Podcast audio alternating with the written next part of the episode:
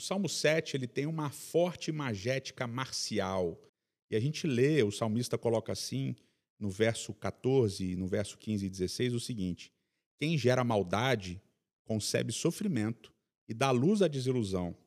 Quem cava um buraco e o aprofunda cairá nessa armadilha que fez. Sua maldade se voltará contra ele, sua violência cairá sobre sua própria cabeça. Basicamente, o que o salmista está dizendo é: violência gera violência.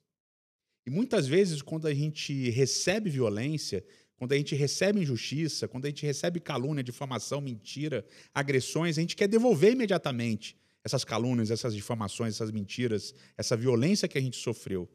A gente quer pagar na mesma moeda. E o salmista está dizendo que quando isso acontece, o ciclo ele continua, ele não para. Então é necessário que a gente rompa com esse ciclo de violência.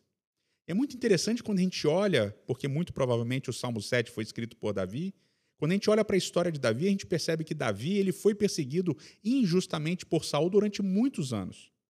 Entre a unção de Davi como rei e o fato dele se tornar rei de verdade, mais ou menos 12 anos se passam no mínimo. Davi ele começa a reinar sobre todo Israel e mais ou menos 19 a 20 anos se passaram desde a sua unção. E por todo esse período ele foi perseguido incessantemente por Saul. E há um episódio muito clássico em que Saul, com o seu exército, acampa dentro de uma caverna em que Davi estava escondido. E tendo a chance de matar Saul, Davi não fez.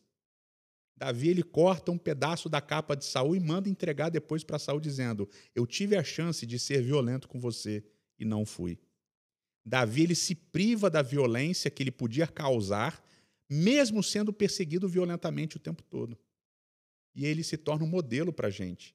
E o Salmo 7 diz assim, no verso 17, o último verso: Darei graças ao Senhor por sua justiça, ao nome do Deus Altíssimo cantarei louvores.